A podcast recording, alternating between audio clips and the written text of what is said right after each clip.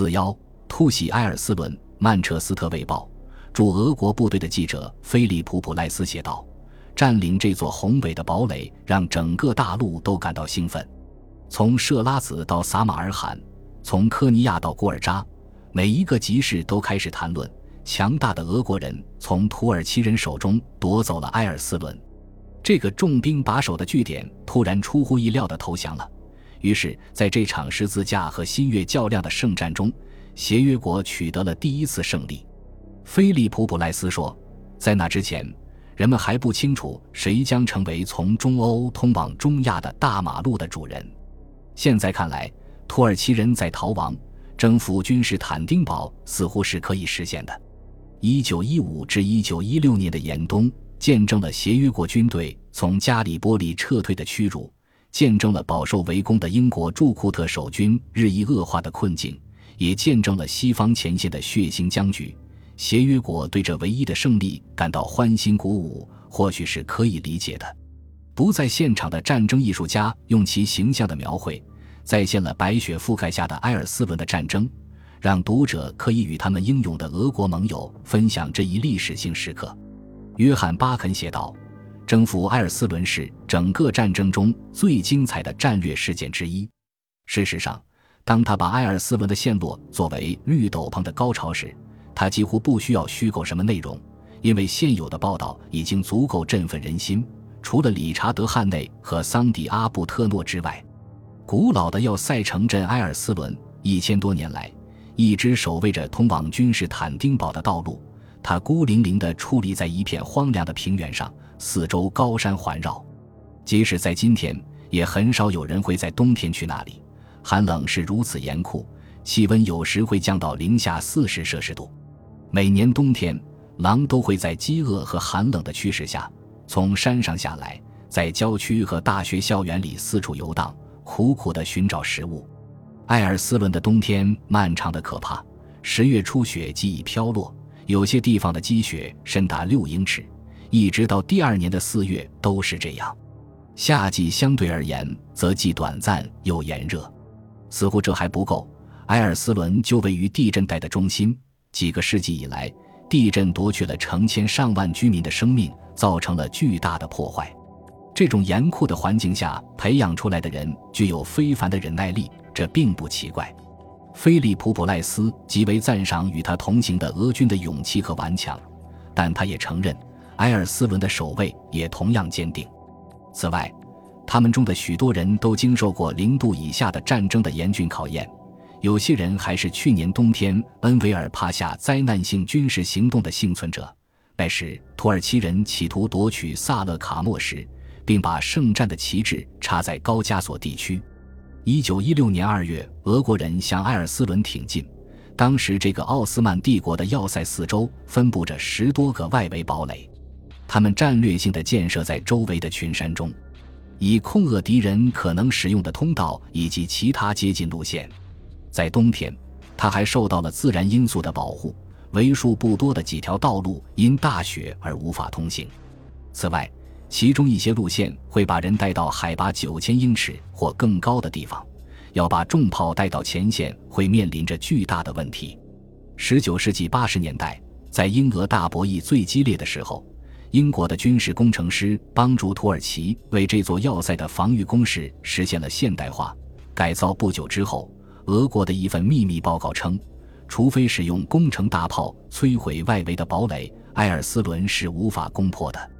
后来，德国的军事顾问取代了英国的军事顾问，又做了进一步的改进，提升了这座东方大堡垒坚不可摧的名声。俄国人最初计划在春天向埃尔斯伦挺进，并最终攻占君士坦丁堡，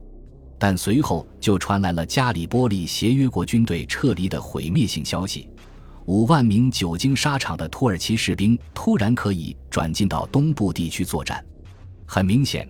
他们的到来不仅可能会阻止俄国人进入土耳其东部，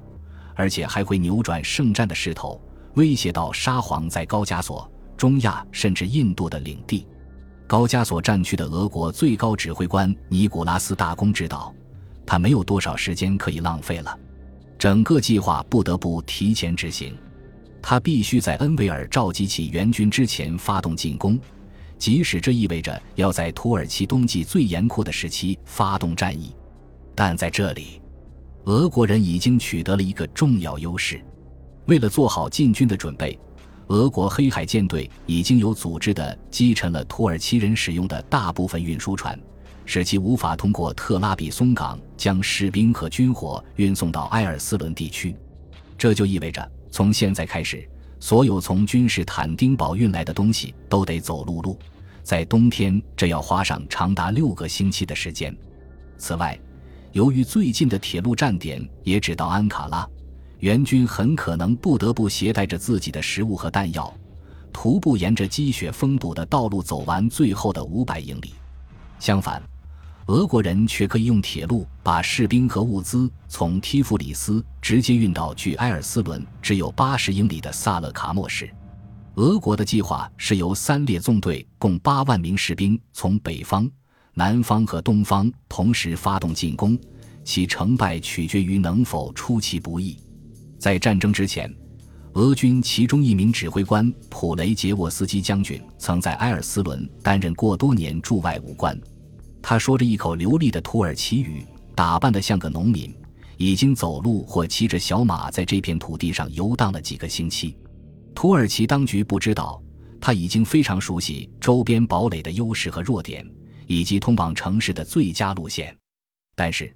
俄国将军们并不打算在攻入埃尔斯伦之前摧毁所有的堡垒，因为时间紧急，他们决定只袭击那些他们认为对防御至关重要的堡垒。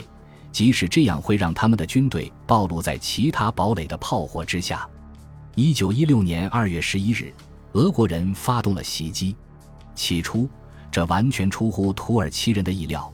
因为他们从来没有想过俄国人会冒着全军覆没的危险，把自己的军队暴露在严酷的安纳托利亚冬季里。要知道，正是严寒在通往萨勒卡莫市的山口摧毁了恩维尔的伊斯兰军。但是土耳其士兵很快就恢复过来了，他们顽强英勇地战斗着。此外，他们对冬季作战有着丰富的经验，并且知道所有的招数。他们在堡垒前面的开阔的雪地上挖了一道道的冰雪战壕，在冬天一百多码外的敌军无法看到这些战壕。他们在堡垒里把水从斜坡上倒下来，从而使得山腰覆盖上巨大的冰层，以阻止敌军攀爬。但是俄国人也有自己的伎俩。首先，他们决定不顾巨大的困难，在晚上进攻，因为他们猜测那时土耳其士兵会挤在战壕里，以免被冻死。其次，他们已经为这一行动做好了充分的准备。菲利普·普莱斯写道：“俄国士兵穿着白色的大衣，在黑暗的雪地里，土耳其人是看不见他们的。他们蹑手蹑脚地向前爬过去。”并成功的到达了距离其中一座堡垒二百五十码以内的地方。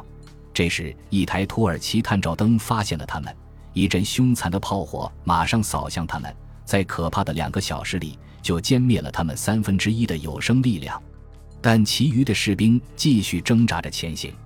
到达了堡垒旁的岩石下面，这给了他们一些保护。与此同时，虽然上方的炮火无法打到这里。但临近堡垒仍在继续扫射他们所在的地方。这时，俄国本应该已经对土耳其的堡垒发动猛烈的炮击，然而大炮还没有到达，因为那些负责把大炮拖过山口的士兵发现自己面临着巨大的困难，主力部队里的步兵部队也是如此，因此进攻计划延误的太晚了。菲利普·普赖斯写道。只有那些习惯了俄国亚北极地狱般的冬天的人，才能尝试这样的壮举。他报道说，俄国军队需要跨越一万英尺高、积满了雪的山脉，在没有食物供给的状况下行军至少三天。他们唯一的果腹之物乃是少量随身携带的面包皮。起初，他们试图纯粹用身体的力量把大炮拖到山上，但很快就发现这是不可能的。于是。他们不得不把每一门大炮都拆开，这样一小队人才能用肩膀把大炮的部件扛上山去。事实证明，严寒对许多士兵来说太过残酷了。在二月十二日和十三日的夜晚，超过两千人死于暴露或冻伤。与此同时，在十三日清晨的时候，困在土耳其堡垒下面的俄军为了不遭到屠杀，从十分暴露的阵地上撤了出来，退到了敌人的射程范围之外。然而，由于还没有看到约定的炮兵支援到来的踪迹，